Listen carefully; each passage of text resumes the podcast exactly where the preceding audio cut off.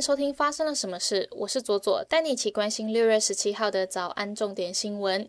指挥中心昨天宣布新增六万三千一百七十例新冠肺炎本土病例，一百六十八例死亡病例，本土确诊数连三日破六万。指挥中心表示，虽然北市的疫情趋缓，但是因为人流有回升的迹象，疫情是否下降仍有变数。学生确诊也累积冲破了三十万人大关。新竹市三十岁男子陈彦祥，十五日晚间与父亲发生争吵之后，负气出门买汽油纵火。使得包含自己妻小在内共八名家庭成员全部葬身火窟。根据陈楠的父亲指出，二儿子整天在外无所事事，到处向银行与私人借贷，加上长期沉迷于线上赌博电玩，缺钱花用，时不时就会伸手向父母要钱。昨晚双方又因为金钱问题发生口角。这场大火，一家十一口仅有三人逃过一劫。航警局今年四月查出徐姓、李姓等四名台籍旅客从加拿大温哥华入境桃园国际机场，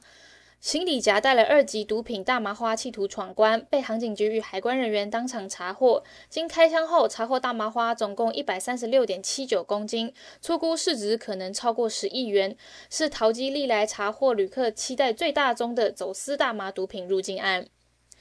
日前有多位民众在宜兰县多望溪流域露营，却锯开了现场的漂流木，举办萤火晚会，还拍照上传脸书，被林务局发现通报。警方表示，漂流木属于国有财产，私自捡取已经触法，甚至在国有林地引火野营，更违反了森林法。九名涉案人通通被函送地检署侦办。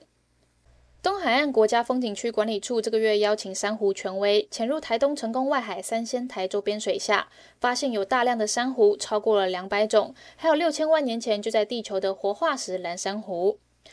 国际方面，美股昨天反弹，道琼指数上涨了三百零三点，与标普五百指数一同止住了连五黑的跌势。联总会为了压制通膨而升息三码，为二十八年来首见，但主席鲍尔示意。如此的升幅并非常态，投资人稍微安心。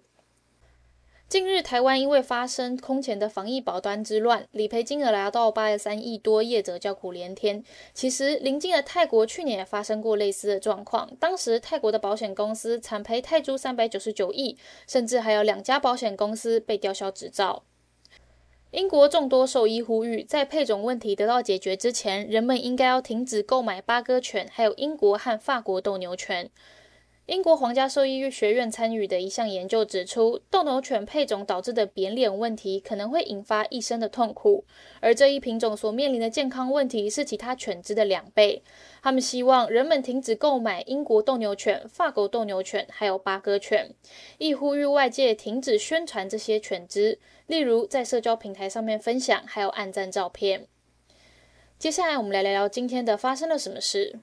今天要聊的是前几天有简略讲过的唐山打人事件哦。大概的过程就是在唐山有一间烧烤店，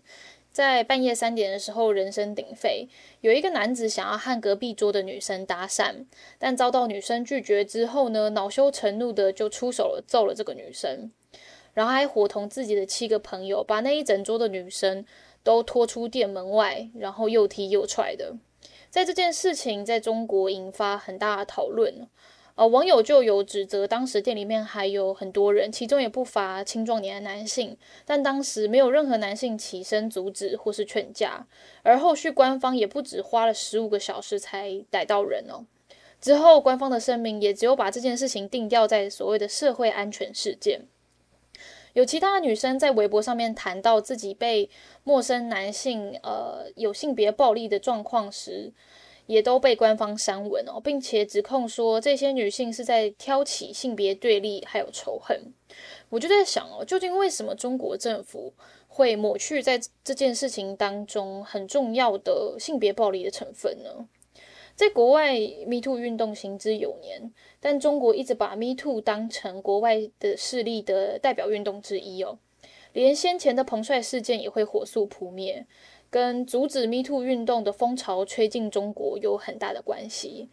中国近期也加强要提倡年轻男性的男子气概，包含男性艺人不可以像娘娘腔。这也可以显示出为什么中国的网友会去指责说，呃，现场的男性为什么没有起身去劝架？这其实也跟有毒男子气概的有很大的相关性哦。而这都在在的显示了中国官方的性别意识需要加强，因为性别暴力的问题在中国不仅只是男性对女性而已哦。在二零二零年，南京有一个男子，他喝醉倒在路边之后，被其他男性强暴了。但是中国的刑法根本没有办法把男性当成强奸罪的受害者，因为法律中有明文规定，强奸罪的受害者是女性，所以一样只能当成社会安全事件处理。那这个案子最后是只能以强猥亵罪去处理的，